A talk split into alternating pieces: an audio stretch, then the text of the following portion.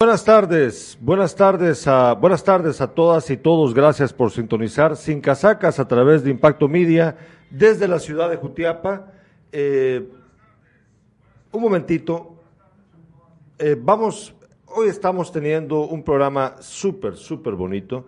Eh, una continuación, perdón, una un nuevo capítulo para hablar con nuestros familiares y amigos que están fuera de, de Jutiape de Guatemala.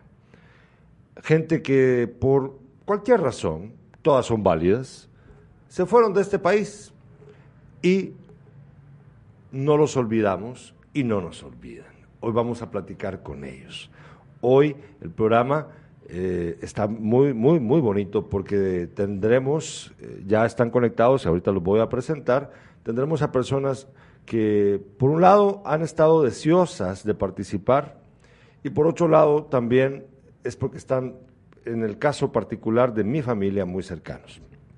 Hoy vamos a hablar acerca de ello, pero antes de eso, quiero brevemente eh, hablar de algo que está mal, y es que hace unos, hace como una hora o hora y media aproximadamente, hubo un atentado en contra del el alcalde del municipio de Santa Catarina Mita, William Duarte, hijo en ese atentado también eh, fue herida, él, él, fue herido y fue también herida su madre. Eh, estas personas ya han sido llevadas a un centro asistencial, que entiendo yo que por razones de la gravedad del atentado, pues fueron llevados uno a un lugar, otro a otro lugar, y pues están luchando por su vida en este momento. Deseamos que salgan bien, que ojalá eh, puedan salvar su vida los médicos, las médicas de este país y que ellos estén bien. Eh, son 17 mujeres las que han sido asesinadas en lo que va del año en el departamento de Jutiapa. La violencia contra la mujer, no importa el origen, ¿eh? que conste, y no se trata de que sea porque es mujer, pero recuerden ustedes que las mujeres son, lamentablemente, más vulnerables que los hombres. Hay que pararla ya. Ojalá que las autoridades puedan dar con los responsables de este horrible atentado y ojalá que estas vidas puedan ser salvadas. Dicho esto, hoy tengo la fortuna de tener a mi amigo, colega César Leiva. Buenas tardes, César, ¿cómo estás? ¿Qué tal, Gerardo? Buenas tardes. Buenas tardes para los espectadores. Eh, pues eh, motivado, eh, contento de estar nuevamente acá en, en Cabina, en los estudios de Impacto Media para el programa Sin Casacas. Ya tenía, eh, creo que desde el, desde el primer capítulo de este de esta secuencia que hemos traído, ¿no? De, de Jutiapanecos en el extranjero. Eh, ¿De no venir? Sí, de no venir. Es que me caes mal. Sí, ya me di cuenta, ya me di cuenta. no, no, qué gusto de verdad y compartir pues también con quienes estaremos conectados esta, esta tarde desde, desde los Estados Unidos, pues personas muy cercanas eh, principalmente tu persona, como lo mencionábamos. Esperamos hoy pues que se la pasen muy bien. Pero no te olvides de las enchiladas.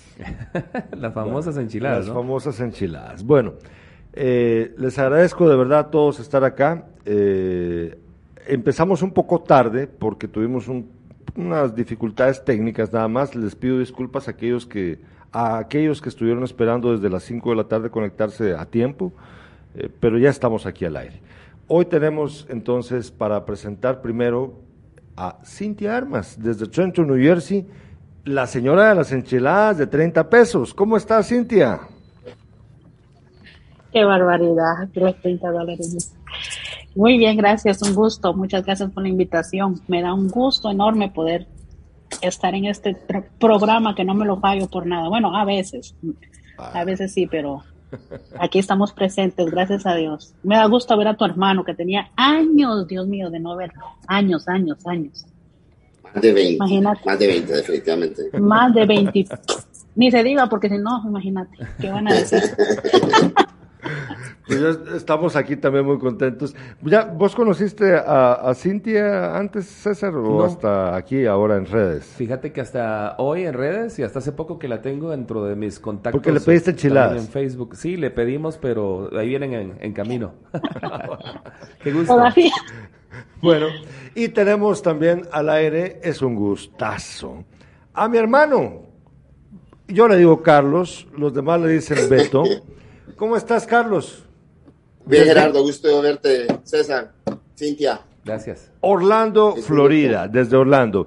Cintia desde Trenton, New Jersey, vos desde Orlando, Florida. ¿Cómo estás, Carlos? Muy bien, muy bien. Vivo en Winter Garden, Florida, no Winter Garden. ¿Seguís en Winter Garden? Ah, bueno.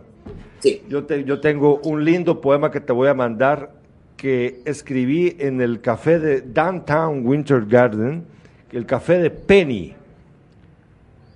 Eh, había un café. Yo trabajo, el restaurante que donde yo trabajo está a la par de ese café. De, eh, a la par de, había un, olive, un, un, también un restaurante italiano, ¿no?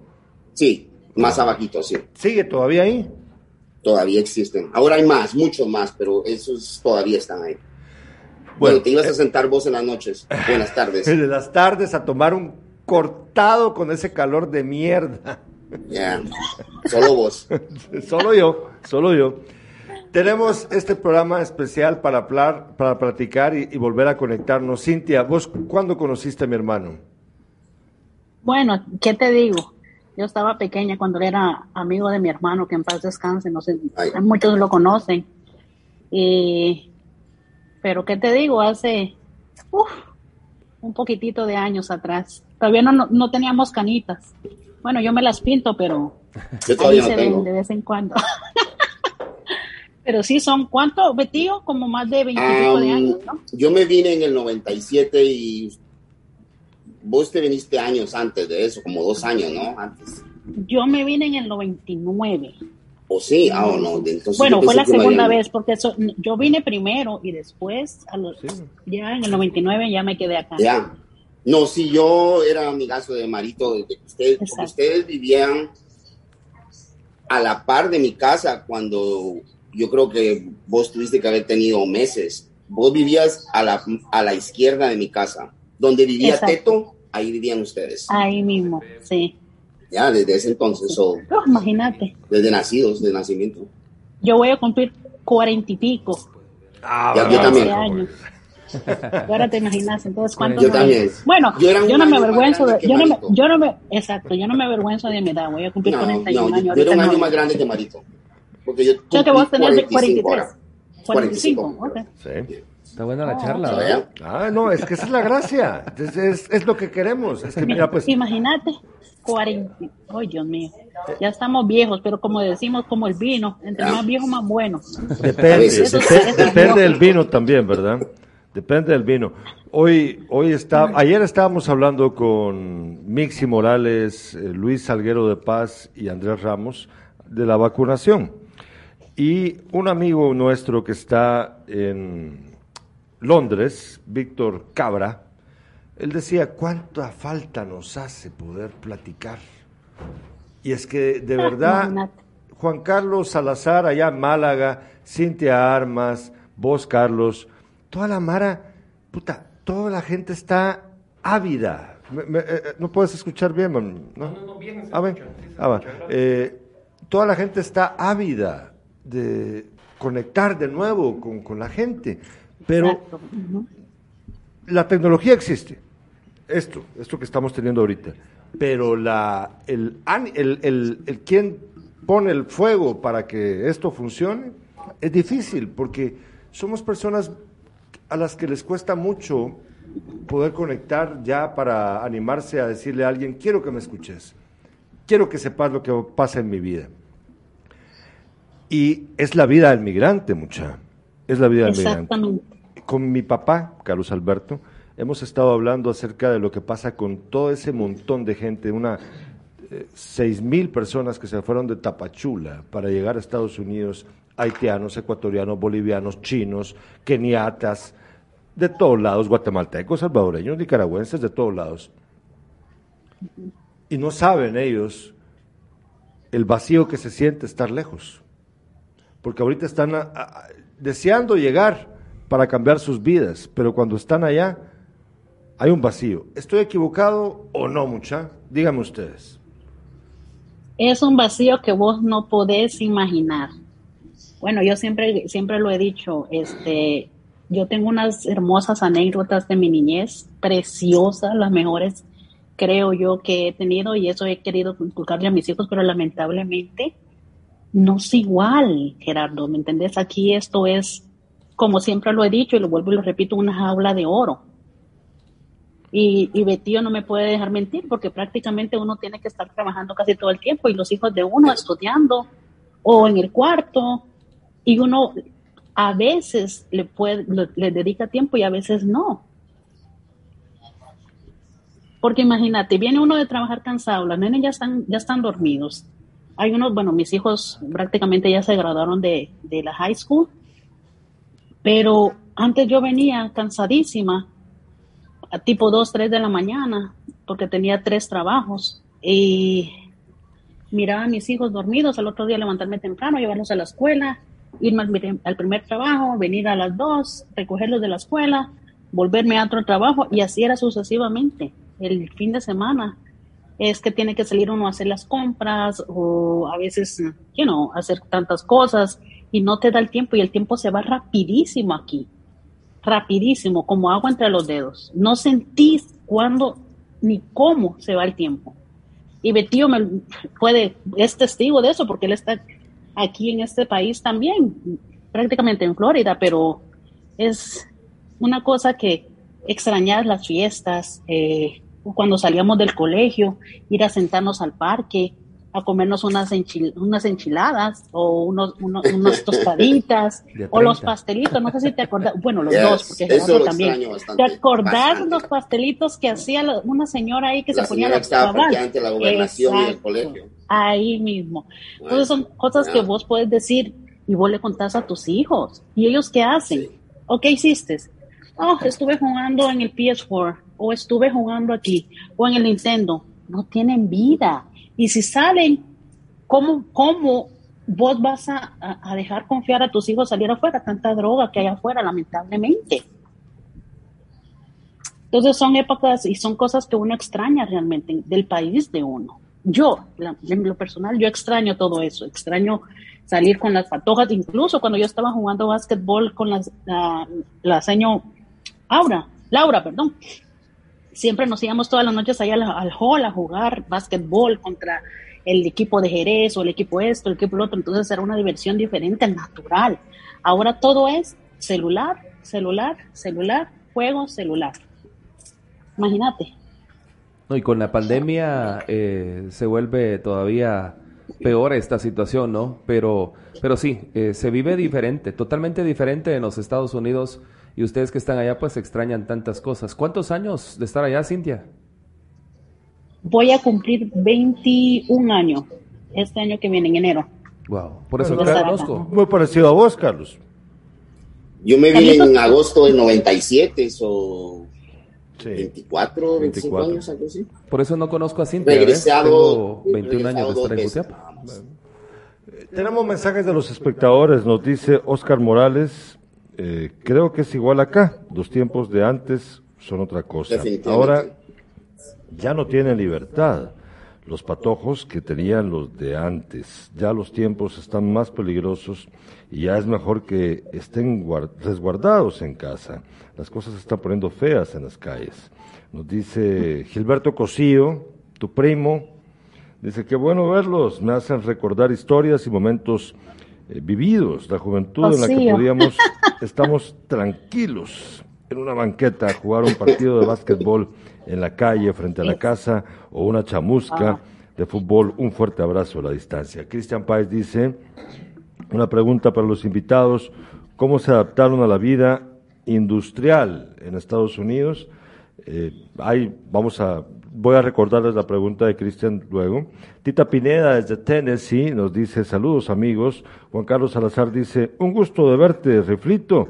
A Cintia, así me hubiera agarrado a mí con cuates. A, Cintia y a Carlos, ay, pues, ay, Juan Carlos, discúlpame, hombre. Pero fíjate que entre cuates querés estar. Juan Carlos es el chino, ¿verdad? Es el chino. Sí, este, Juan Carlos, mira, pues aquí ya tenés a Manolo, Juan Carlos, déjate babosadas. Manolo Colocho, buenas tardes, Manolo, ¿cómo estás? Buenas tardes, pues aquí. Hola, hola, buenas tardes. Hola, Cintia. ¿Qué onda, Beto? ¿Cómo está, Manuel? ¿Qué pasó, Manolín? Pues, pues muy bien, ahí recordando ayer que, que Gerardo nos hizo la invitación. Eh, eh, me, puse, me, me puse a recordar realmente eh, cómo, cómo nos conocimos. Por ejemplo, el, el caso de Cintia, a pesar de que no éramos grandes amigos, más que de saludarnos de hola, ¿cómo estás? y adiós. Pero yo recuerdo que, que a Cintia la conocí en un negocio del tío, una cevichería que tenía. Donde Fefe, Donde Fefe, Fefe, claro. exacto, exacto. Y la conocí exactamente por Beto, porque a Beto le gustaba ir bastante a donde Fefe. Entonces, ¿Cuándo no? ¿Cuándo no?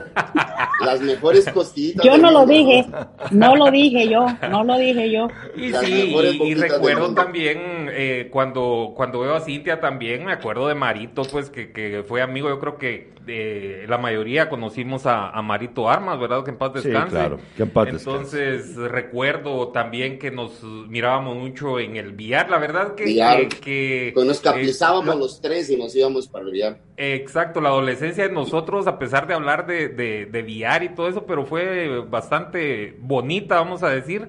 Eh, de hecho, eh, que la, la- mi adolescencia eh, es lo que más recuerdo, más que mi niñez y todo. Yo creo que, que esos momentos, eh, en ese entonces nos juntábamos, Beto, estaba Byron Saudi, estaba Pedro Cordón, Oscar Murillo. Eh, nos juntábamos varios y, y vos te acordás, Gerardo, y siempre lo hemos mencionado de las ideas que Sí. teníamos al club de oficiales también. Lo, lo- lo que pasa es que El yo soy más joven y más guapo. Era más joven Entonces, y era eh. El primer carro, por ejemplo, de Beto, donde andábamos haciendo y deshaciendo. Entonces, eh, eh, la verdad, en lo personal, tengo, tengo muy bonitos recuerdos de, de, de ustedes dos. Sí, yo creo que la adolescencia Gracias, es la que más es la que más recuerda y más disfruta uno, más la vive, ¿no? Así es. El tema de, de los básicos, por ejemplo. Sí, que de hecho, Cintia, yo, yo, mira, pues, yo quiero que vendas esas enchiladas. Pero es que Vamos contá, a- contá- es que- contá de nuevo la historia de las enchiladas o por qué las Eh, mencionas tanto. lo que pasa es de que Cintia Armas vende enchiladas desde Centro New Jersey y te las envía. Yo sé que no es fácil, ¿verdad? Pero digamos que las consume la gente que vive en la comunidad cercana donde vive. Cintia, ¿verdad? Pero te llama la atención, eh, Eh, la atención más el precio, ¿no? No, obvio, es una broma. Eh, por lo que pasa es de que no es lo mismo hacer enchiladas en Guatemala que en Estados Unidos y también el mercado de la nostalgia hace que pues, puedas venderlas un poco más caras, ¿verdad? Pero ¿cuál es Pero- el precio? Eh, como, mira, pues a- en la mañana con mi papá dije 25, ahorita dije 30, ahorita voy a decir que como 60 cada una. Bueno, no, no, pero... eh, Hacer las, hacer las cuentas, son a 12 dólares la orden de tres enchiladas. Ah, So, hacer las cuentas. Gerardo hacer es las el cuentas. exagerado. ¿Cómo- Sí, sale a cuatro me, le, cada me le va, ¿no? me le va a dar un infarto a Gerardo. allá. 12 Sí, dólares. No es culpa. Sí, mía, 12 sí. dólares, tres enchiladas. Ah, sale a Eh, 4 dólares. lo- cada uno. pero está lo- bien, ¿no? te lo decía, te, te quería pedir disculpas, Cintia, porque no tuve oportunidad de pedirte lo que voy a hacer ahorita con las fotos que te envié, Adriel, en producción. Eh, pues tenemos unas fotos de mi hermano en las que las mostramos. Tengo al segundo, al tercer invitado del programa el día de hoy. Podemos empezar a ver estas fotos. El, el- el pasar de la vida de Carlos Alberto Sandoval Riflito, Beto Rifle Jr., o, o como sea que te Beto- decían. Beto es- Pistola, le Beto decían. Pistola, el jodón, el chingón. Rifle no era mi papá y de ahí vamos para abajo. Veamos estas fotos poco a poco, por favor, en producción y, lu- y luego tenemos al tercer invitado del día de hoy. Ahí está. Vamos a ver. Dale, dale, poner. Y yo creo que ahí está el chino. ¿Quién es el chino Foronda o sí va? Manolo, vos que sos amigo del chino, ¿será ese el chino Foronda? Vamos a ver, ponela, ponela.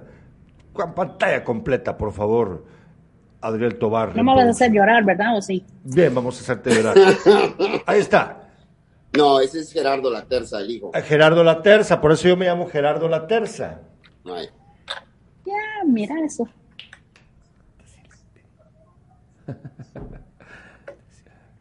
Ahí está. Wow. Con lenguaje de señas está Gerardo porque cabal lo está viendo ahí en la esquinita, entonces. Ahí está. Eh, explicando. ¿Será que el invitado, el otro invitado puede entrar, por favor, al estudio, por favor? A la gran chucha.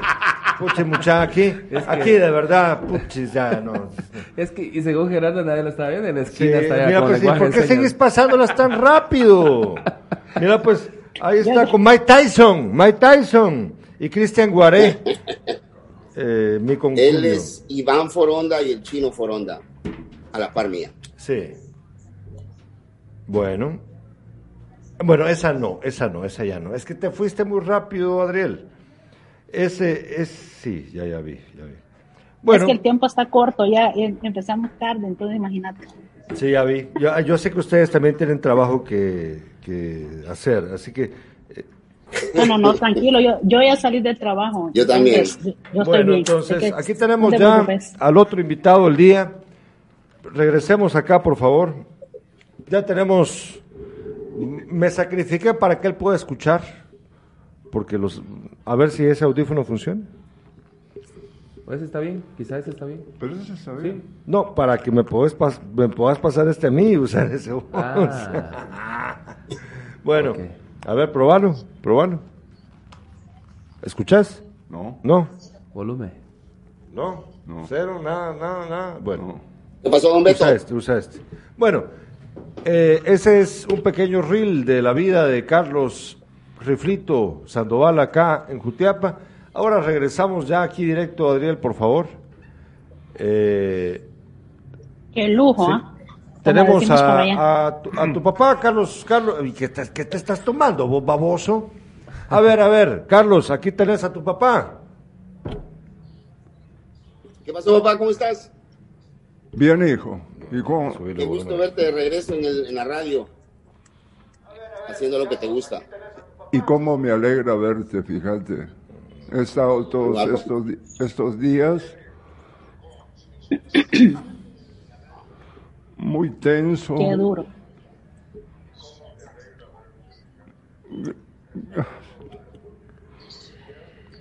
Gracias por venir, por poderte ver, hijo, pa, gracias, gracias a ustedes por conectarnos. Y te veo en el programa todos los días. Bueno, no en vivo, porque no los puedo ver en vivo, pero los veo después. Ha de ser muy duro. No poder abrazarlo, no poder. Bueno, decirle tantas Eh, eh, cosas, me imagino que sí, pero Han sido bastantes años ya, ya, bastantes años. Tengo 21 años de no ir a regresar a Guatemala. La última vez que regresé fue en el no- 2002. Por el estilo. Es muy difícil, como tú lo dijiste, trabajar, estar haciendo todo aquí a la vez. Um, el tiempo es lo que no tenemos, por lo menos por ahora. Es difícil estando acá. Si le querés dar todo a tus hijos, si querés hacer una, un- una buena vida aquí en Estados Unidos, y si, si querés que tus hijos vayan a la universidad, porque la universidad aquí no es gratis, exactamente. si quieres que tus hijos vayan y hagan una vida buena, eh, toma tiempo. Lo que Cintia decía antes, donde decía que no te da tiempo para hacer cosas con tus hijos, tiene toda la razón. Am, por ejemplo, nosotros, desde que nos venimos para Estados Unidos, prácticamente nos hemos, desde que tuvimos hijos, uno trabaja en la mañana y el otro trabaja en la noche. Y el de la mañana va a dejar a los el de la mañana recoge a los niños de la escuela, el de la noche los deja en la escuela, porque nosotros nunca dejamos a nadie que nos cuide a los niños, es- eso ha sido toda la vida. Y si agarro vacaciones, no puedo pagar las cosas, no no les puedo dar lo que ellos tienen. La vida aquí es difícil. Se goza, yo vivo tranquilo, vivo feliz, tengo el trabajo que siempre he querido, pero esos son los sacrificios que hay que hacer. A ustedes, a el los demás que nos sacrificio de, están... no estar, de no estar con la familia. Bueno, al Sí, menos claro, yo. cambiar de lugar, Gerardo, cambiar de No, está bien, Cintia. Por favor, ustedes son cambiar, a los que cambiar queremos todo, escuchar. porque yo cambié todo cuando me vine para acá, todo. Es, es, es difícil. Pero Dejar a la familia, dejar, dejar el pude hogar. dar que es a lo que mis hijos ahora lo que aquí, lo que no le pude dar a mis hijos allá. Allá. Definitivamente no se los hubiera podido dar. Ujú. So, hey, esos son los sacrificios que hay que hacer. aunque yo no lo veo como sacrificio, es, es simplemente lo que tengo que hacer. No, es el sac- la parte del sacrificio. Porque sos papá.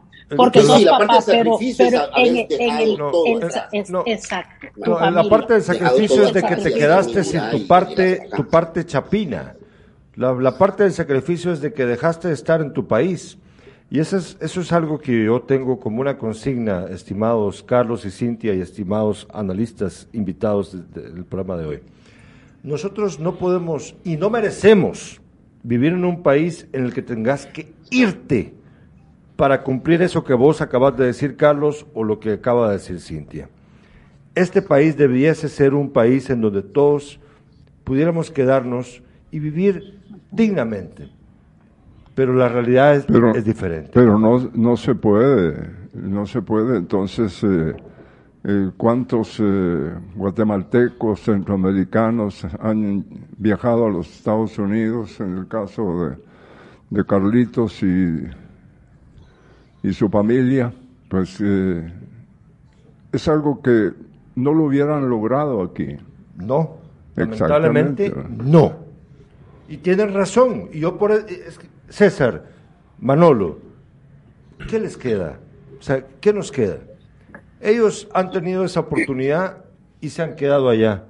Y el dolor es que estamos partidos a la mitad todos. Sí, ese es parte del sacrificio, como lo, lo decías.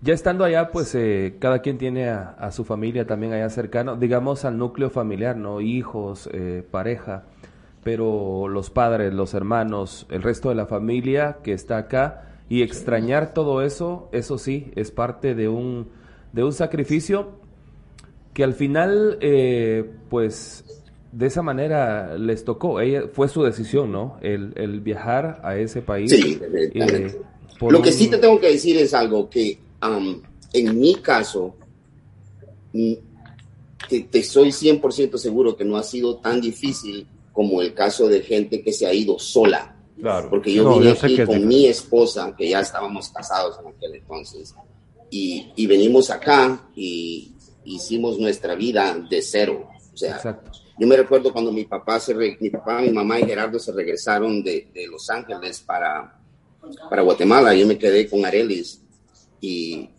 porque lo que tenía en la bolsa eran 200 pesos. Ah, 200 quetzales, 200 dólares. I'm sorry.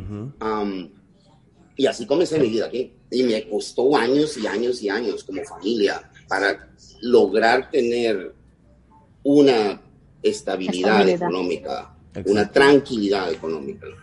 Porque aquí las cosas pueden cambiar de un día para otro. Sí, exacto. Pero toma años, ¿no? De uno, dos, tres años, regresarte a Guatemala, no vas a hacer nada, dos, tres años trabajando aquí. Sí, Y pero eso lo- con que hacen- Eso es lo No importante, creo. que, que tuviste el, el apoyo de, de tu pareja y Right, ahora pues ya, ya con hijos y todo, pues digamos tu núcleo familiar ahí está y eso es lo que te hace también sentirte bien en estos momentos, pero igual la nostalgia, la nostalgia. Yo no sufrí tanto como otras personas No, han yo- sufrido al dejar y, y qué bueno que lo decís, porque yo... ¿Te recuerdas de. Valdemar, Carlos? ¿Te recuerdas de Sí, Valdemar? Sí, exacto. Vaya. Valdemar y un montón de gente que ¿no? conocimos, Carlos. Gente que se, se fue de mojado, porque nosotros, Sí. vos te fuiste residente, yo también. Claro. Es una gran diferencia. Una Sí, gran es diferencia. una gran pero- diferencia, es un pero- gran, una gran ventaja. Exacto. Claro. Yo te lo digo así, así en serio. Yo nunca me hubiera venido Mojado. caminando por el desierto, jamás, nunca, jamás. Yo no tengo las bolas suficientes de hacer eso. Tenemos Siempre- mensajes de los espectadores, perdón Carlos, nos debemos a los espectadores, nos dice, eh, vamos a ver, es que tenemos varios. Patricia Hernández dice, Manolo y Beto eran inseparables. JC Ah. Salazar en Málaga dice, joder, es que este se te metió el españolismo hasta el carajo. Joder, hoy don Beto me hizo llorar. Así- No sé. Yo, yo me- te, Con- te voy a con- interrumpir, te voy a interrumpir. Con mucha confianza te puedo decir que Manolo era mi mejor amigo cuando yo estaba en Jutiapa. En el tiempo que nosotros sí. convivimos Uh, juntos, no, definitivamente Manolo fue mi mejor amigo. Es que sí, éramos, eso es cierto, éramos inseparables. eh, como Ah, para Patricia, responder a ¿no? ese comentario. Pero, Manolo era, era la voz de, de, de la estabilidad en, en todo el grupo de cuates que teníamos. Este era el que... ah, Y todavía sigue siendo Más así. decía, no, paremos. Es el que pone el orden. Ponía en pausa Sí. por un segundo. Aunque después lo, lo convencíamos de que no. Carlos Alberto, habla, Sí, habla. Car- Carlitos, Sí, yo quiero papá. contar aquí que eras incapaz de hacer un huevo estrellado. O incapaz. calentar agua. Sí, y, ca- o calen- y te, te ganas la vida como chef. Wow. No, ya no, ya no, ya, Ya no. no. porque es Pero se la- pero se la ganó. Pero se la ganó. No por Se eso, pero, pero ¿Cómo cambia, ¿Cómo cambia la vida? ¿Cómo? No, exacto, ¿no? Porque eh, Pero sí, en mi trabajo, si necesitan que cocine, tengo que cocinar. sí, yo te entiendo perfectamente. No, y lo que se aprende no se olvida, ¿no? No Hoy- se olvidan. Y, hoy te y sale cocinar mejor. es una belleza. Te salen mejor los huevos estrellados actualmente. No. No, es broma, es broma. Pero No. eh, yo, yo, yo, No me Yo- salen los huevos estrellados, es difícil. yo reconozco y, y siempre pensé que era algo que tenía yo eh, que decir. Me invitó Gerardo para estar aquí y decir que tu vida cambió. Y, y cambió no en Los Ángeles, sino en el recorrido desde Los Ángeles Exacto. hasta la Florida, ¿no? Hasta Orlando. Ahí encontraste vos tu vida. Ahí nacieron tus tres hijos, que yo los amo de una manera enorme. Pero tanto Arelis como, como en tu caso eh, han trabajado, han aprendido mucho y eso es bueno. Eso es bueno porque eh, las dos eh, señoritas están ya en la universidad Wow. y, y- y yo, yo lo digo, no lo he contado, pero no me cuesta decir que son inteligentes, entregadas a, a sus estudios. Y el varón, que yo lo quiero mucho, que intentó ser futbolista, pero no pudo. Los tres intentaron, ninguno fue bueno. Pésimos los tres. ¿Quieres decirle algo? Igual que yo. Sí. Pésimos fútbol. Sí, me acuerdo que, que Beto quería también ser futbolista. Los dos nos disputábamos el puesto de portero. Obviamente, Pedro, eh, perdón, Beto era, era mejor porque yo era el gordito, entonces a mí me tocaba la portería de ley por obligación. En cambio, Beto, porque podía. No, sí, era bárbaro yo como portero. Era Jorge Campos, de Jutiapa. No, pero nos divertimos jugando fútbol, aunque éramos malos. No, igual, Que ese es el punto. Igual, Ese es el igual en mi punto de caso, la sí, diversión. el punto de la diversión, exacto. Yo, yo recuerdo también, yo, a mí me preguntan, ¿y vos alguna vez jugaste fútbol? Sí, yo jugaba, de defensa o de portero también, porque el ataque y todo lo demás, la- las, eh, todas las estrategias del fútbol no, no se me daban, pero sí, sí logramos jugar fútbol y, y era para divertirse, cabal, como, como, como dice Carlos. Fue un buen tiempo. Nosotros, Manolo y yo, nos caminábamos desde, desde la casa hasta el club de oficiales y de ahí de regreso. Y de regreso. Wow. Exacto. Sí, yo, Y Gerardo iba hasta atrás, de último. Yo, yo Sí, a ustedes dos, yo a ustedes sí dos, eh, a ustedes dos personalmente no los, no tengo la oportunidad de conocerlos porque el tiempo que ustedes tienen de estar allá creo que es el tiempo que yo tengo de estar acá en, en Jutiapa. Yo vengo de, de Atezcatempa, luego de graduarme empiezo a trabajar acá, ya 21 años también, entonces por lo mismo, pero hoy pues a través de las redes sociales uno tiene cómo conectarse y cómo conocer ese sentir, esa nostalgia, cómo es la vida allá en ese país que pues los ha eh, recibido y los tiene allá viviendo con, con sus familias, ¿no? Pero extrañando también las cosas y la, y la familia de acá. Bueno, por lo menos yo en el lado mío, yo soy muy bendecida porque tengo mis dos papás acá, a mis dos otros hermanos.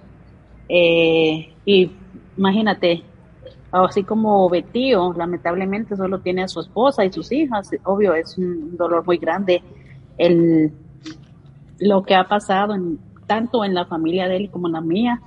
Imagínate, yo no pude asistir tampoco a la vela ni al entierro de mi hermano, que fue como mi padre cuando mis dos padres se separaron. Y es un dolor grande enorme que sigo deseando y solo Dios sabe cuándo me va a dar el boleto para yo poder ir a visitar la tumba de mi hermano. Creo que eso es uno de los dolores más grandes que uno puede tener, eh, el no asistir a esos eventos. Bueno, se podría decir un evento, o que es muy doloroso para toda la familia. Entonces, en, en cierta parte estoy bendecida por un lado, pero por otra tengo la idea de que quiero volver a mi Jutiapa. ¿Cuándo? No lo sé. Como te digo y repito, solo Dios tiene el boleto y solo Dios sabe cuándo, dónde, cuándo y, a qué horas podré regresar yo allá, mi querida Jutiapa. Aunque ha estado, dicen que está bien cambiado, imagínate, 21 años ha cambiado infinitamente, creo yo. Ah, pero no, pero no mucho, ¿verdad, Gerardo? ¿No, ha cambiado mucho Jutiapa? Sí, Jutiapa, Jutiapa ya no es, o sea, yo eh, creo que si mi hermano que tiene ya casi 25 años de no estar acá, bueno, no, porque la última vez vino en el 2000, 20 años. Tengo 19 años, de no ir 19 años. Eh, ahora, no, es que es, es, otra onda, pero sí, pero... Estos, estos últimos cinco años eh, ha cambiado mucho nuestra ciudad. Hasta semáforos, miro que hay. En nuestro tiempo no habían ni semáforos. no, no. Esos semáforos. No, nunca. No, así les digo yo. Ah, pues los semáforos nada más los cambian de, posición. Es una broma que yo les hago o les cuento a, a, la gente con la que yo trabajo. Cuando me preguntan de dónde vengo, les digo, yo vengo de un pueblo que en mi entonces no tenía ni un semáforo. Ni uno. Sí. Yo, cuando yo salí no existía ni un semáforo. Yo recuerdo que mi papá me contaba acerca de un semáforo que estaba en la salida por donde vive el señor Donis, que en paz descanse. Ah, ese era el único semáforo que tuvimos. disculpen el, el, chascarrío, el corredor seco. Corredor. Así le decían a don Celso, corredor seco. Exacto, con, todo respeto. O mi marciano favorito. Pues hoy, hoy hay semáforos. ¿En dónde, está, ¿en dónde estaba ese semáforo que yo estoy tratando de bajar los libros y no doy dónde es? ¿Dónde era? Manolo, ¿no te recuerdas dónde estaba? Según, no, según mi papá, estaba enfrente de la, en la mera entrada, en la entrada de la calzada, que no existía cuando se lo pasaron llevando. La calzada no existía. Oh, era en la salida hacia la y era un semáforo y fue un camión de la Pepsi, que yo me acuerdo que mi papá me contaba eso. Nunca más volvieron a poner un semáforo pues ahora, mira. Ahora ahí están instalados, que no funcionan es otra cosa, pero ahí están. Y yo, te, yo, te quería decir algo también. Eh, ha cambiado nuestra ciudad. Somos muchos los que vivimos aquí. Antes, eh, yo lo cuento muchas veces, eh, yo era patojo y si pasábamos frente a una persona mayor, con todo respeto la saludábamos. Exacto. Eh, así era nuestra ciudad. los que crecimos en esa época todavía lo hacemos, todavía. No, Porque yo veo aquí a gente, o oh, muy buenos días, muy buenas tardes, o, ¿me entiendes? Siempre con un respeto a nuestros, a nuestros mayores. En el caso mío, yo sé que en el de Betío también ha de ser igual, pero los, los niños de la juventud ahora prácticamente ni siquiera buenos días dan. Cintia, ni siquiera buenos Cintia Carlos, pero con respecto a eso, eh, yo recuerdo claramente en mi época en la que viví ocasionalmente en Estados Unidos o a veces durante un tiempo largo, que allá eso hace mucho antes se perdió. Uno se sube un bus a Estados Unidos y vos sos nadie. Nadie te saluda. ¿Cómo? Ellos en su rollo y nosotros en el rollo. nosotros, pero como, sí, como pero te digo uno, y te repito, nosotros tenemos eso, entonces yo me si te contestan bueno o si no te contestan, pues bueno, la cosa es que tú, vos ya te sentiste satisfecho que vos saludaste, porque eso es lo que te inculcaron tus padres. Exacto, uno cumplió con ese con esa educación que nos que nos dieron, ¿no? Y acá yo siento yo siento que eso se va perdiendo conforme van creciendo los los pueblos porque te llega más gente desconocida que uno ya no sabe también, o sea, por educación uno quisiera saludar, pero a veces también se queda con la palabra Mi en la papá cada rato se pregunta, ¿y esta gente de dónde salió?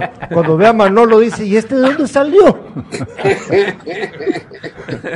fíjate, fíjate Carlos, y, eh, que si tuvieras un, una tarde aquí y te vas a sentar al parque como yo lo hago, lo hago yo todas las tardes, eh, me siento eh, donde esté solo yo por el temor de, de la pandemia, ¿no?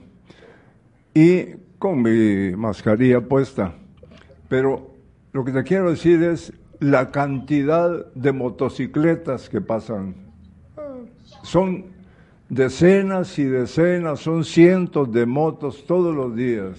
Yo no sé realmente de dónde la gente ha sacado plata. Es lo que te digo de que es que mi papá se pregunta de dónde salió tanta gente. Es que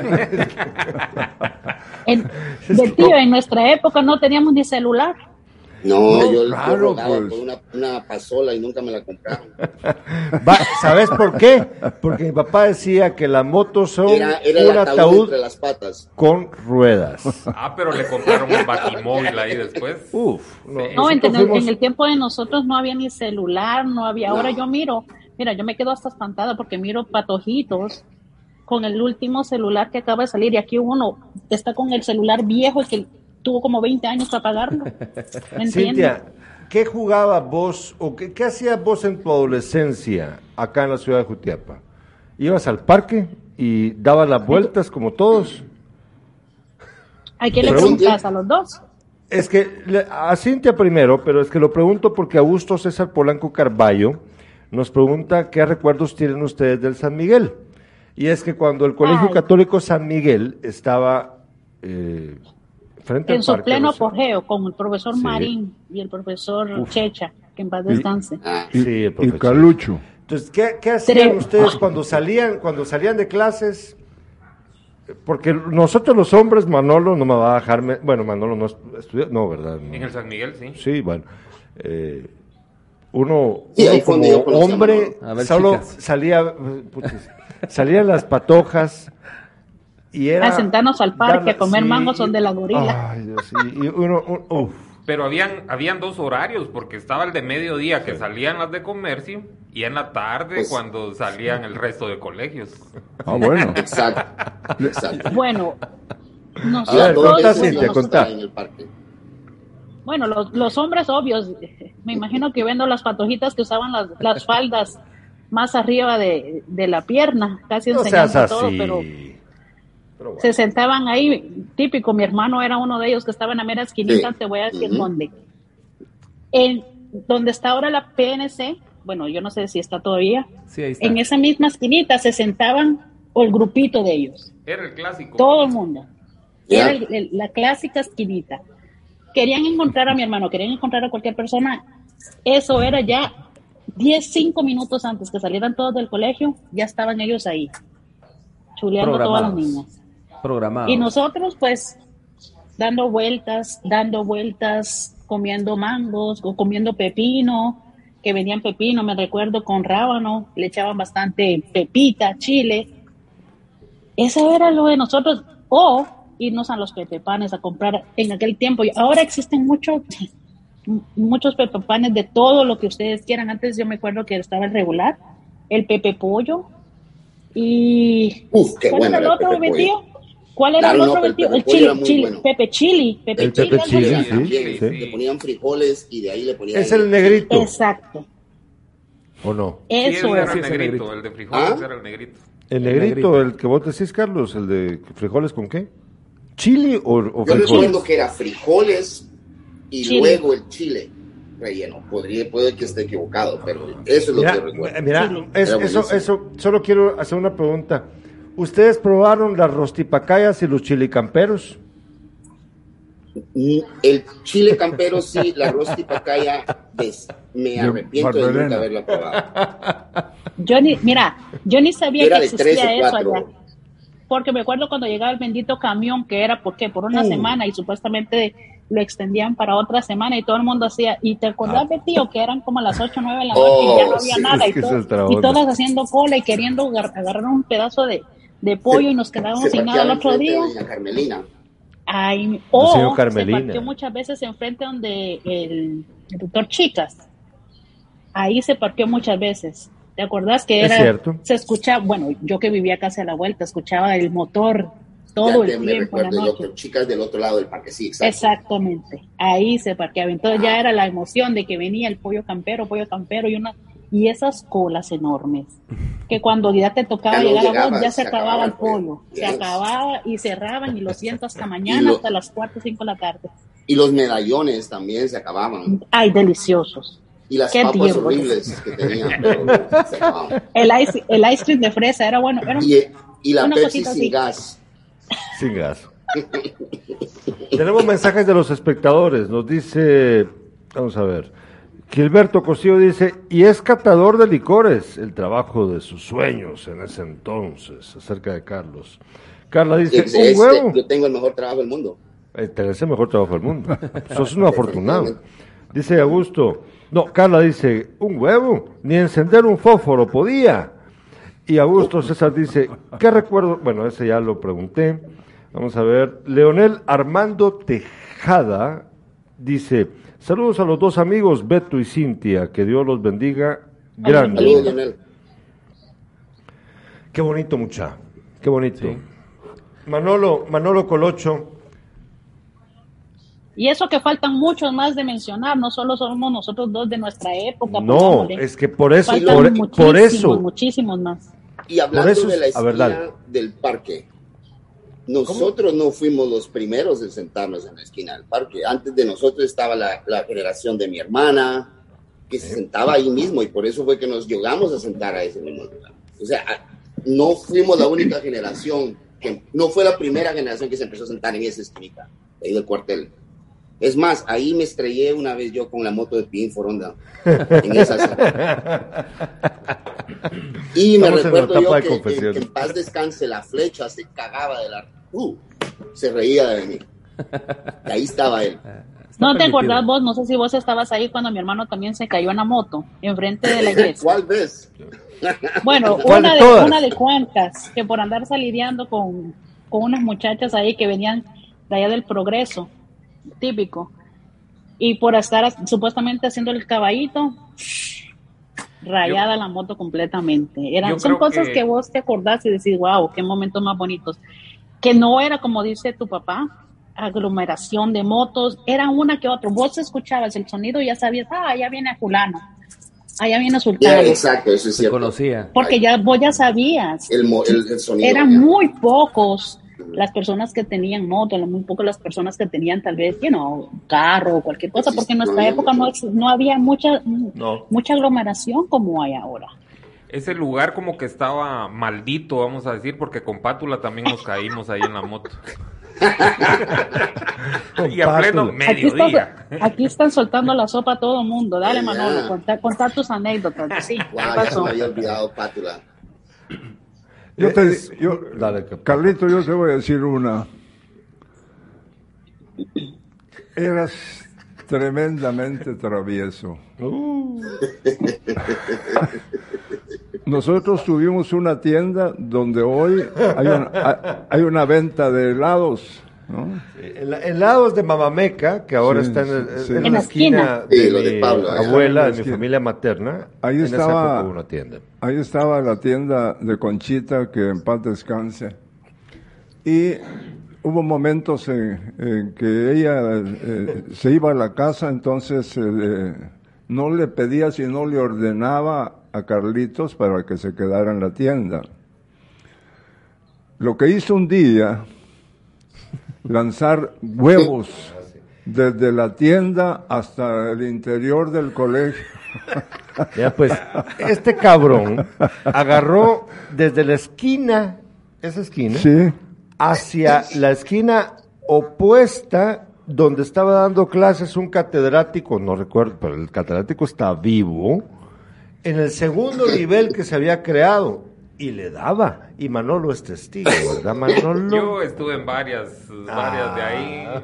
Me Ya, acuerdo. Manolo me conoce muchas. Algún día vamos a platicar la de unos balines y Eh, todo. los- los eso. balines, no, pero mira, pues, historia- una- una- la cuento yo como todo el Una, de La las buenas es la del. Aerostar, porque había un, mira César, Ah, mira pues este nivel de picardía. clásico. Era, en esa tienda había también venta de útiles escolares, entonces teníamos un, eh, no sé cómo se llama, pero es un tubo del plástico este para, pues, Para forrar para los cuadros. Practicar los cuadernos. Sí, pero era un tubo largo, de mi estatura, pinche tubo, grueso. Entonces estos cabrones se iban, agarraban el tubo, no sé quiénes eran los cómplices, pero aquí está uno y ahí está otro. Andaba chicharrón y tamal. Ah, ya los Ya, exacto. y entonces se subían a la camioneta y en la, en la parte de la, la puerta de en medio, que era corrediza, corrían también la ventana, mira César. Veían a la- iban por la calle, en las calles estrechas de acá, la 15, no sé si para este sentido o para este, no sé, de esa época, como sea. Veían a alguien, este le vamos a dar. Sacaban el tubo y ¡pa! La espalda, cabrón. ¿A poco? Y luego. Ya, era en la Aerostar de mi papá. En la Sí, aerostaria, sí. Era la de los magníficos. Era, no, sí. Cintia, vos eso no lo viste, ¿verdad? ¿Quién? Oh. Cintia, Cintia, no lo, eso vos no lo viste. Vos nada más veías la cara buena de estos patojos, estos Backstreet, no, estos eran New Kids on the Block. New Kids. Exactamente. Exactamente. Eran No, no, no. Hasta Nosotros creas, un yo montón también- de bobadas, pero, pero No creas. nunca cruzamos la línea. Ah, que yo crea. O bueno, excepto No creas. que Yo también hice mis picardías un par de veces con mi hermano que paz descanse. Eh, y la y la jodida fui yo últimamente en la, en la última. No, no sé si se acuerdan de las benditas maquinitas que habían enfrente del parque. Bueno, a un Sí. costado de la iglesia, si no estoy mal. Sí, sí, sí. Una vez, una vez me hizo mi hermano agarrar 20 quetzales en aquel tiempo. Vos te podés imaginar, 20 quetzales era, era dineral, porque mi mamá tenía cevichería en ese entonces. Eh, Eran como 200, Bueno, fue, la fue la primera, creo yo, que creó la cevichería, eh, la marinera, después La siguió eh, Tex y luego siguió mi tío, Fefe. Pues agarramos, yo le digo a mi hermano, mira, mi mamá tiene dinero ahí, le digo, pues 20 para vos y 20 para mí, nos fuimos a las maquinitas porque nos viciamos en las benditas maquinitas. Y me acuerdo yo de mi primo, eh, Pablito, yo engasada jugando, no sé si te acordás de tío, que había una, un- de un circo y que el, payasito estaba en, en, en una en una pelota. Entonces vos tenías, y Manolo, no sé, bueno, es, es de nuestro tiempo. Manolo se ha de recordar. Y Yo nunca fui de yo- maquinitas. Ay, Dios mío, yo, yo me envicié por mi hermano. Entonces estábamos ahí cuando me decían, vos, tu mamá, tu mamá está afuera. Y mucha ustedes a quitarme mi juego, quieren, vayan a joder por allá. Pero mi hermano no fue bobo porque me dijo, mira, gastémonos de primero tus 20 quetzales y después te doy yo los míos. Y sí, digo yo también un caballo, como decimos nosotros. Y yo engasada, engasada. Y tu mamá, y tu mamá, no, hombre, muchachos, ustedes joderme mi juego, quieren. No, que tu mamá, en serio, tu mamá. Y yo que voy, voy viendo, fue la primera vez que yo me acuerdo que mi mamá nos pegó un cinchazo enfrente del parque y de frente de todo el mundo. Y yo que volteé a ver a mi mamá ahí, cabal en la mera esquinita, donde, entre, entre la parroquia y el parque, con el cincho, dije, es cierto, mi mamá le mi hermano, mi mamá. Pero como mi hermano se había hecho muy amiga de la señora que, you know, que cambiaba las, las, las, las chocas, La Era, yo creo que era la licha. el, yo creo que sí. El se- eh, condenado se esconde y me, y, ah, exacto. Y, y me deja a mí sola ahí en las maquinitas. Y yo me había gastado casi los 20 quetzales porque invitando a todo mundo, como siempre, me ha pegado una cinchaseada. Y mi hermano, no mami, disculpa, que mira, que aquí están los 20, yo no me los gasté, ya se los gastó todo. La jodida fui yo prácticamente, imagínate. Esa es una de las anécdotas que, de muchas que me acuerdo que son inolvidables, imagínate, son muchas, muchas anécdotas que decís vos en nuestro tiempo eran sanas. Y ahora, imagínate las anécdotas que cuentan los niños, andar en fiestas, andar aquí, andar allá, tomando. En el, en el tiempo de nosotros ni siquiera, No, creo ah, yo, bueno. que ni un cigarro, creo yo. Bueno, el, el- Manolo y yo, por ejemplo, yo A le garanteaba a mi papá unos 100 quetzales y iba a traer a Manolo, a Chicha y a Pátula y nos íbamos a la marinera. porque Tex cerraba muy temprano. Entonces nos teníamos que ir a la marinera a, a echarnos unas cervecitas y las, y las costillitas. Y las Y costillas. ahí íbamos al parque a- en pleno tiempo para que las muchachas salían de la escuela, del colegio, como a las 5 o 6 de la tarde y nos sentábamos en la esquina. Calculando. ¿Sabes quién llegaba también ahí? Eh, este niño, eh, Gillo, el del Intecpadi. Sí, Luis Recinos. Sí, Luis Fernando. Sí, Luis sí, con Recinos. Luis Recinos fuimos muchas veces, sí. Exacto. Ahí Por se cierto, me hizo acaba de llamar, no yo sé que, para qué, que había, un, eso. había un lugarcito ahí que nadie, que nadie, absolutamente nadie llegaba, que salía casi llegando a la casa de nosotros. Había un lugarcito que era entre la cevichería Es- y Pero atrás. estaba en la esquina enfrente del banco. Exacto, estaba al otro lado, estaba en medio, cabal, enfrente. Yo creo que estaba en rural ahora, si no estoy mal. Sí, sí, rural, un banco, ahí mismo, enfrente del pasaje chico que, que- que era. Tengo mensajes de los espectadores. Tengo mensajes, eh, Carlos y Cintia, tengo mensajes, dice eh, Gilberto Cosío, sigue Cosío, Cosío, hombre, es que, es que no le para la trompa, Cosío. Lo digo en buena onda. Dice Cosío, ¿te recordás cuando sacabas los carros del tío Beto? Lo de los rifles de viento y que le quebraba los vidrios a tío Darío. Este ya está- qué pelado este ya. Cosío. Y luego dice Carla, ¿quiénes son chicharrón y tamal? Si es que es como viruto y capulina esto, Tamal se ha cambiado el nombre como tres veces, o para qué te lo voy a decir quién es. Papi, yo no sé. ya- Chicha, ya- Es el, moreno- es el morenito chiquitito, ¿verdad? Sí, Sí, ese- yo me acuerdo que Ricky es- como que es- se es ponía apodo de aquel- familia, so, hay como tres o cuatro hermanos. Tamal de Ajá. Pollo, tamal que de él se llama viaje. Oscar.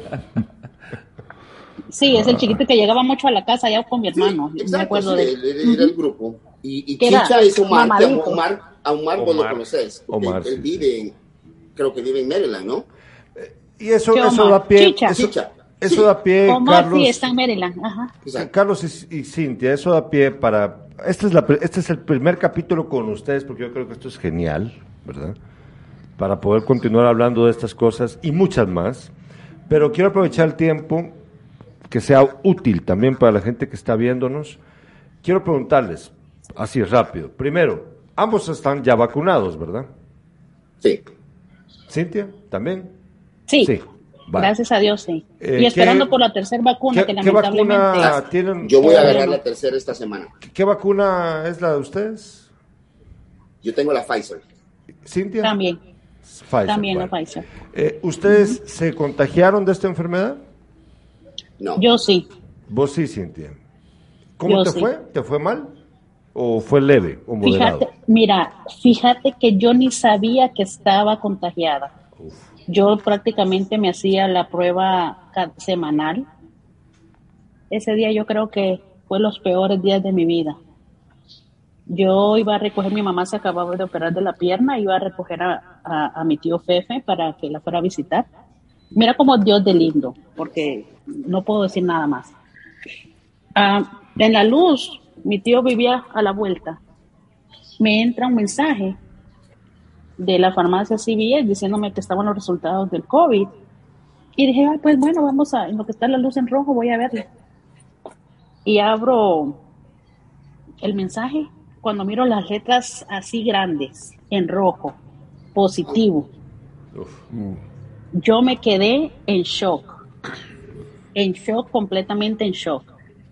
Y te voy a decir, la primera persona que yo llamé rápido, la primera persona que yo llamé fue a Mixi.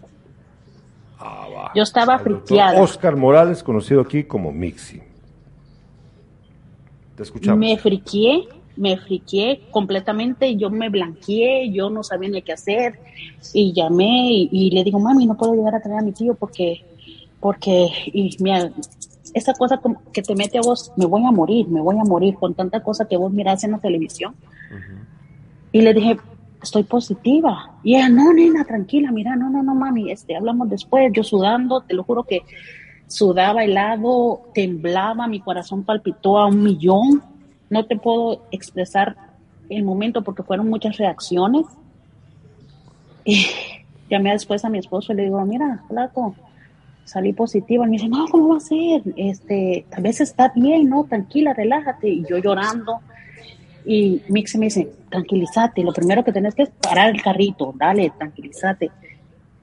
Tranquila, andate a tu casa, dormí todo lo que tengas que dormir, eh, relájate, si tu cuerpo te pide dormir, dormir, si tu cuerpo te pide levantarte, levantarte, si tu cuerpo... Fue un gran apoyo y se lo digo eh, públicamente, que Dios me lo bendiga. Eh, fue un, eso es lo que a veces uno necesita, porque uno mira tantas noticias que lamentablemente vos decís, esto me va a atacar los pulmones, eh, yo padezco la presión alta, lamentablemente, y como mi familia, como ustedes saben, eh, por parte de mi abuelo, todos han fallecido por el corazón. Yo también, eh, gracias a Dios, está controlado, pero sí tenemos indicios de morir por infartos. fue lo primero que pensé que se me vino a mi mente mis hijos. Y le digo, yo no me quiero morir, no me quiero morir, no me quiero morir. Vine y me encerré en el apartamento donde vivo, gracias a Dios tenemos tres cuartos y dos baños. Eh, me aislé completamente y gracias a Dios no tuve complicaciones, eh, no me pegó tan fuerte las dos semanas que estuve en cuarentena durmiendo casi todo el tiempo. Cuando sentía que el pecho, porque el pecho como que, como que tuvieras un gato adentro y esa cosa que vos sentís que ya no puedes respirar y a tomarte estés caliente, sirviendo lo que quieras o como puedas aguantar. Gracias a Dios, ya después me dice, ya vas a salir, ya estás en la etapa bien, ya vas a salir. De la tensión que yo tuve, yo tuve, estuve enferma del nervio ciático, fatal, que no me podía ni siquiera levantar de la cama. Tenían que agarrarme para yo poder levantarme y, tuvo que, y tuve que irme a emergencias por ese motivo a que me pusieran una inyección en el mero nervio, porque de la tensión tan fuerte que yo tuve, me lastimó todo, absolutamente desde la espalda hasta la punta del pie. Fue lo peor, lo peor que me sucedió. De lo contrario, gracias a Dios, este, no fue mucho, como muchas personas que estuvieron hospitalizadas, lamentablemente perdieron la vida. Eso era lo que más a mí, a mí me preocupaba, dejar a mis hijos. Cuando uno es papá, uno ya no piensa en uno, Uno piensa más en sus hijos. Y en esa vez yo acababa de, visitar a mi nene porque mi nene vivía en Virginia. Y dije, Dios mío, peor si a este niño yo lo infecté, peor si infecté a mi mamá, peor si infecté a mi hija, peor si infecté a todo el mundo. Lógicamente te, te volves loco, lógicamente te, te dañas pensando de que está enfermo fulano, sultano, mengano, y si, y si no muere, y si, perdón, y si mueren, y si es mi culpa, esa fue la decisión que a mí me hizo vacunarme para protegerme a mí y proteger a mi familia. ¿Tenías alguna duda de carácter religioso o duda con respecto a que, pues lo que hemos escuchado que alguna gente piensa de que te va a generar un problema mayor o de que es para controlarte o, no tenías ese tipo de dudas? Y simplemente Fíjate que no no. Siempre oré. No tenías la motivación para vacunarte porque te parecía como que no era tan importante, tal vez, o, no sé, no sé, pregunto. No, yo me, yo me vacuné, máxime que todo, como te digo, por mi familia y prácticamente por mí. Aunque la gente aquí hay muchos muchos mitos que la gente, máxima, máxima nosotros los hispanos, lamentablemente tenemos caca en la cabeza porque yo te puedo decir a vos, mira, pero es que la vacuna es mala para vos y te lavo el cerebro y vos decís, diablo, pero entonces yo no me voy a querer vacunar porque esa vacuna me va a hacer... Llegó un punto que vos te vas a matar de la risa. Bueno, todos... Que viene un señor y me dijo, señor, ¿usted ya se vacunó? Yo le digo, sí, yo ya me vacuné. ¿Y usted? Eh, no, fíjese que mi cuñada sí se vacunó. Y se puso un corta uñas y le quedó pegado el corta uñas. Y yo le dije, pero usted lo vio.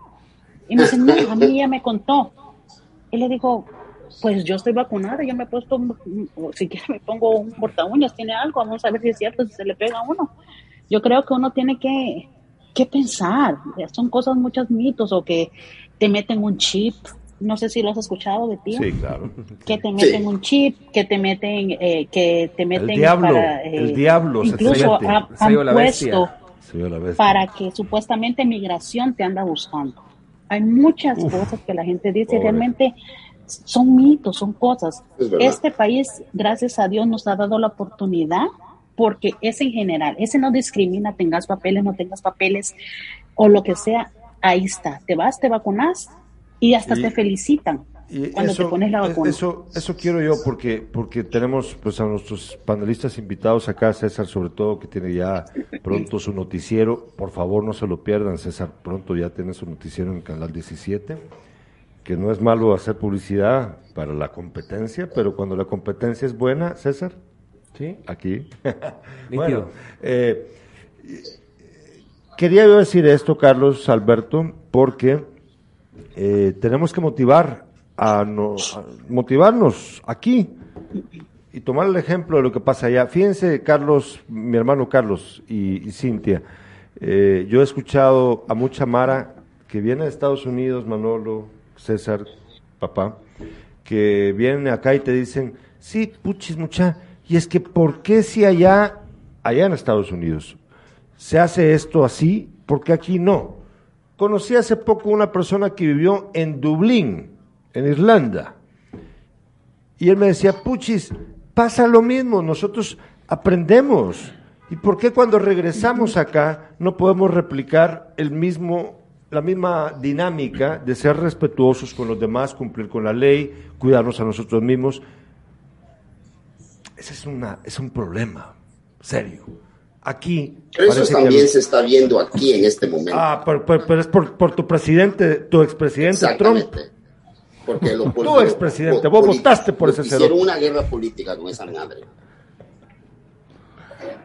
Carlos Alberto No, y ahora, Sandoval. y ahora A si ver, no Cintia. estoy mal, te van a pedir que estés vacunado, Sí. que estés vacunado para poder entrar a muchos restaurantes. Y no sé si escucharon ustedes la vez pasada que estaban, yo no, mira, estaban falsificando las tarjetas de vacunación porque hay gente Sí. que no quiere vacunarse Pero y necesitaba o acá. viajar o cualquier cosa.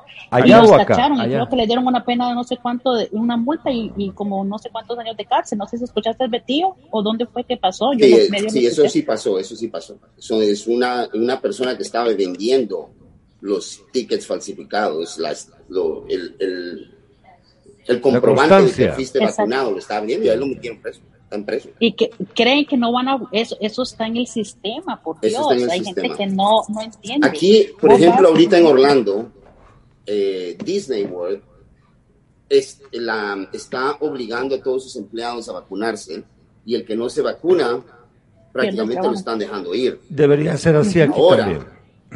el problema es que no hay suficiente gente para cubrir esos 20 mil empleados que no se quieren vacunar.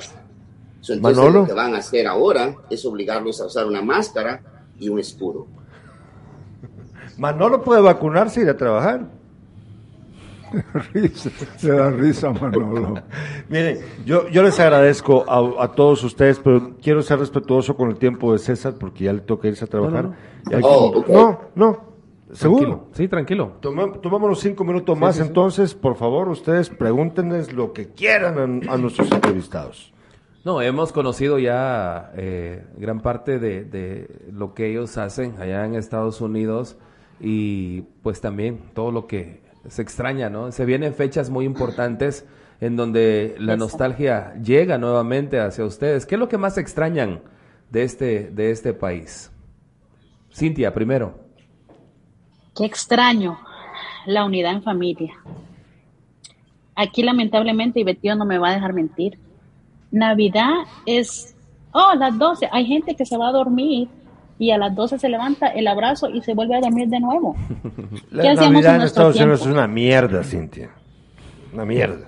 ¿Qué, Gerardo qué odiaba en eso. Gerardo, esta es una de las razones por qué Gerardo no se quedó aquí en Estados Unidos. Todos me preguntan eso. ¿Por qué no te quedaste? Porque- Vamos. Porque le gustaba quemar cohetes. Ah, no. El, el 24 y el 25 le gustaba ir a recoger los cohetes que no se habían quemado. Para sacarle, para sacarle la pólvora. Por eso es que Gerardo no se quedó aquí. Simple.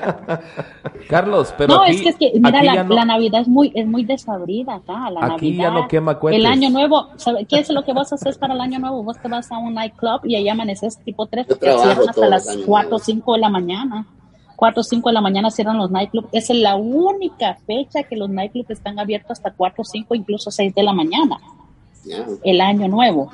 Es para Pero de lo contrario, temprano. Navidad, fatal. Eso es lo que extraño, más que todo, compartir, porque toda la familia llegaba a, a mi abuela, eh, eh, ella era la que se encargaba de hacer los tamales desde temprano agarrando los chumpes, el pollo, lo que sea, y, y matarlos ahí en casa y hacer los tamales hechos en casa. Y todo el mundo, toda la familia llegaban, que sea un ratito, pero nos juntábamos toda la familia. Eso es lo que extraño, el, la unión familiar, que todo el mundo, eh, aunque no se hablaran, llegaran un abrazo, feliz Navidad, o llegaban familias de allá de la capital que venían a Jutiapa a reunirse todo el mundo. Eso no lo hacen, lo hacen acá. Lamentablemente, aparte que mucha familia está separada, pero cuando hay familia así como la mía, siempre nos juntamos todos. Eso es lo que se extraña. No es igual, no es el mismo calor, no es igual eh, lo que vos sentís cuando estás en tu tierra. Completamente diferente. Eso es lo que más extraña. Carlos Alberto. Pero por- Dale, Carlos. Es que quería, creía que mi papá iba a decir algo, pero está esperando Dale, escucharte papá. a vos, Carlos. No, Carlos, te escuchamos, Carlos. ¿Yo? Ok. Sí, so, aparte de la familia, aparte de, de las cenas, cenas son las que extraño. Las cenas las extraño bastante. Los frijolitos, las tortillas, porque con- no importa dónde compres tortillas No aquí, igual. jamás van a ser iguales a las de Guatemala. En No. ninguna manera. Nunca. Es que Ni el sabor de los frijoles. Podrán haber, existir diferentes y de buena calidad, pero nunca iguales. Los frijoles tampoco. El Ah, queso, Carlitos, el queso y la crema para echarse al sol. Ay, al don Beto, por favor, me Es vas, que no me es vas a-. Ay, Dios mío. ¿Sabe cuánto, ¿Sabe a cuánto venden un, un vaso de crema aquí? En 10 dólares. Exacto. sí. Una bolsita, una bolsita. Y las que con 10 enchiladas a dólares 12. puedes comprar el litro. Y las ¿Cuáles son las enchiladas? enchiladas? Imagínate, tengo que cobrar extraño. caro porque yo les, yo les echo el queso, el, el queso seco.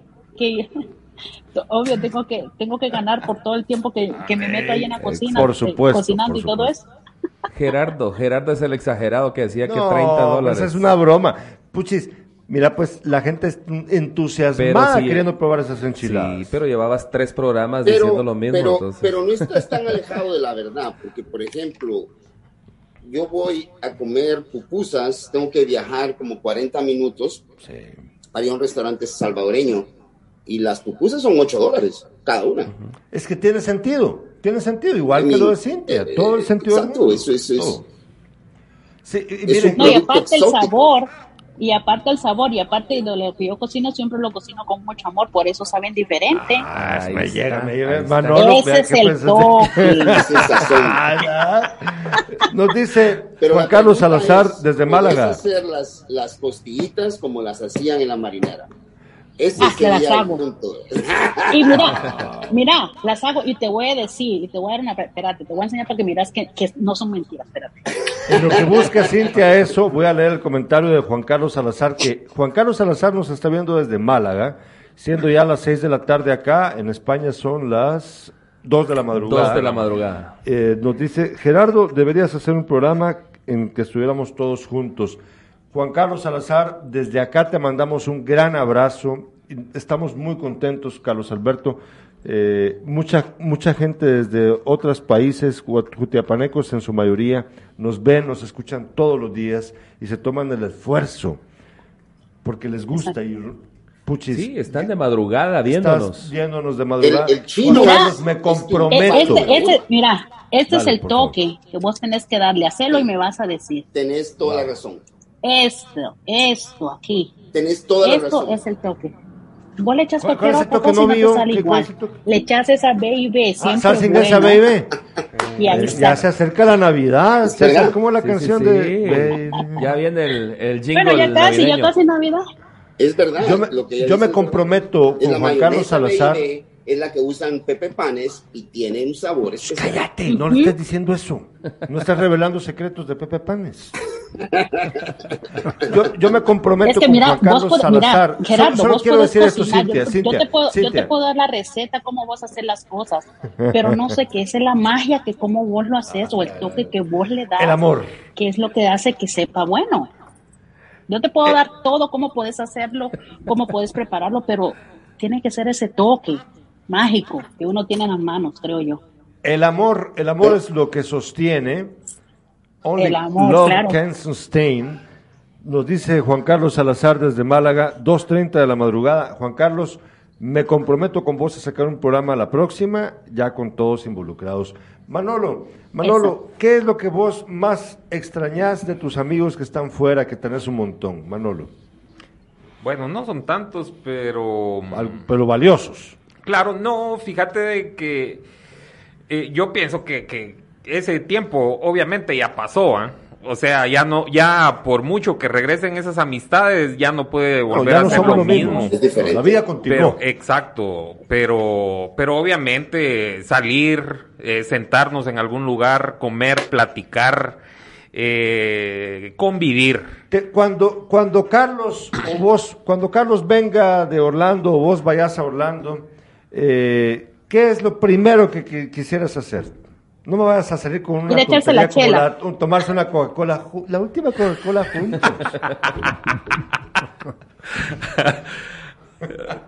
No, yo, yo me acuerdo la última vez que vino, que vino Beto, que fue en el no, pero 2000. ahorita, si, no, si por se eso. volvieran a ver, ¿qué harías? ¿Qué te gustaría? La marinera. Mamá, apaga el celular, porfa. o, pe- o pedirle lo del play. César, César. César, César, ¿qué es lo que vos harías con esa persona o personas con las que pudieras volver a encontrarte ahorita? Las tenés enfrente, ¿qué harías? Oh. Es que se extraña, se extraña muchas cosas, pero primero esas reuniones, sentarse en las banquetas, en las gradas de, de, de las casas y, y ver pasar a, los amigos. Nosotros también lo hacíamos con, con mis amigos, con mis compañeros, por ejemplo, en Atezcatempa. De igual forma, había un lugar, nosotros éramos los primeros que salíamos y nos íbamos a ubicar a un lugar exacto para ver pasar a todas las, las patojas, ¿no? A todas las chicas. Entonces, Ah, son era muy famoso, ¿vieron? ¿Vieron? Sí, no, eso, eso creo que en la época de, de la adolescencia, como lo decía Manolo, es la que más uno extraña. Y yo, al momento de estar con mis mejores amigos, creo que eso, esa reunión, esa convivencia, como re- el recordar, ¿no? Ahora bien, no te vayas a poner a llorar.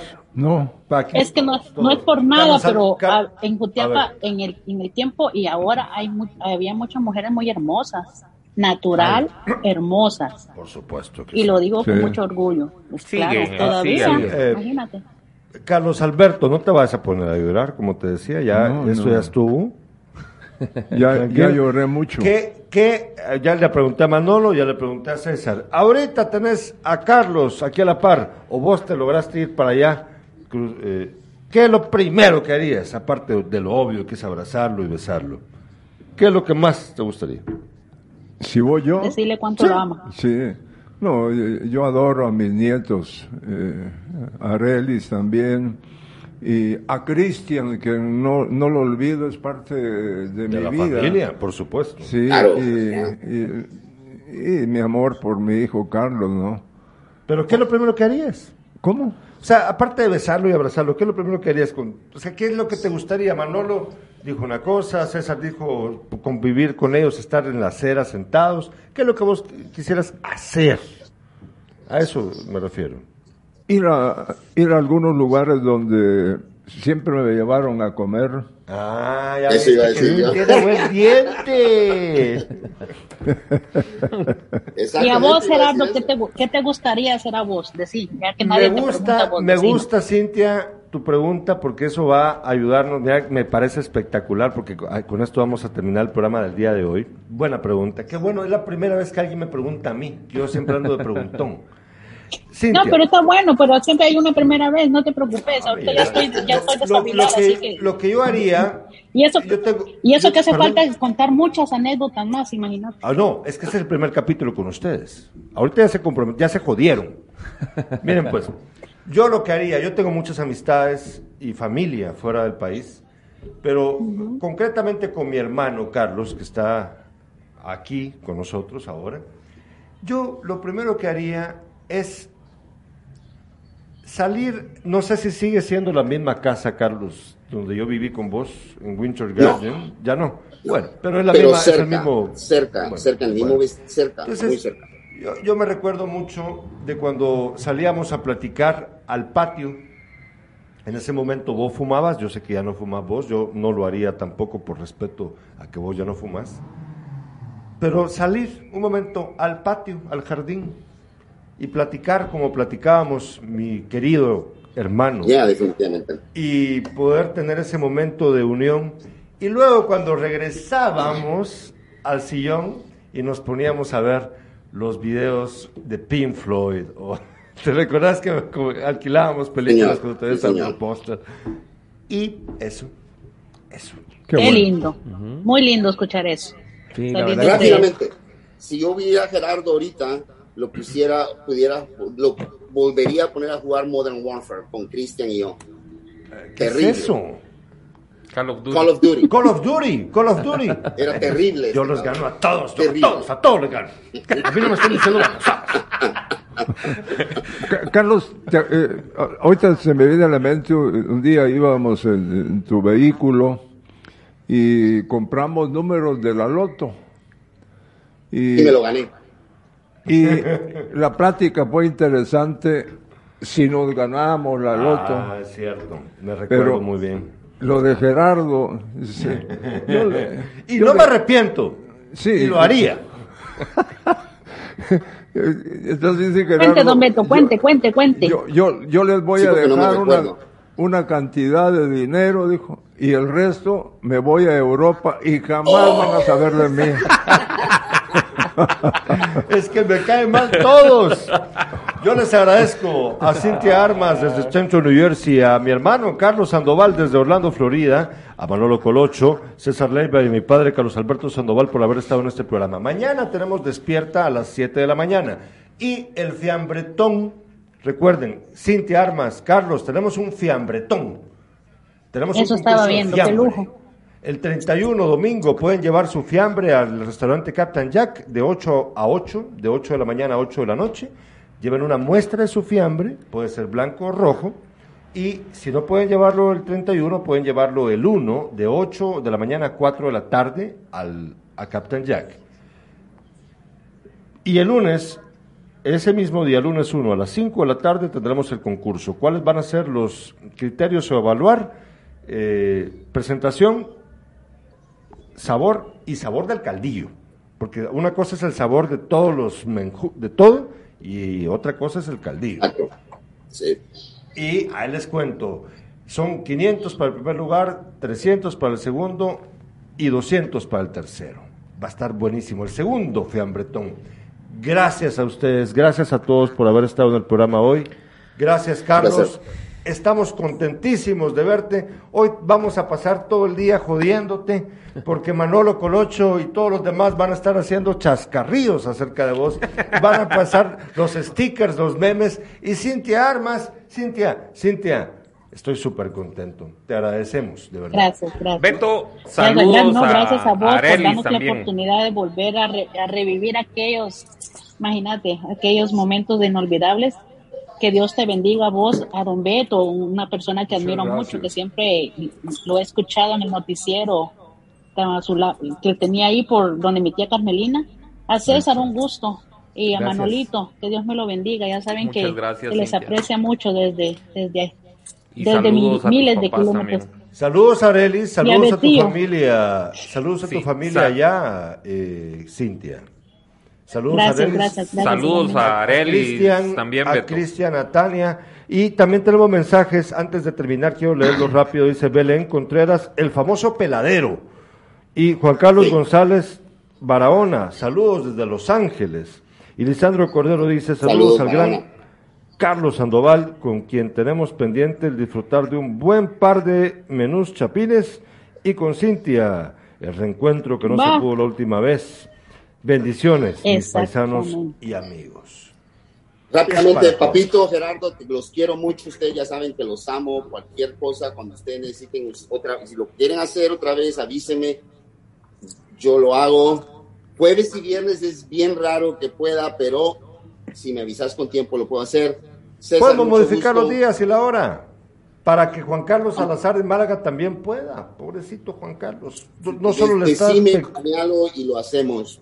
Manolito, se te quiere, hermano. Arelis y yo Igualmente, te adoramos, Beto. brother.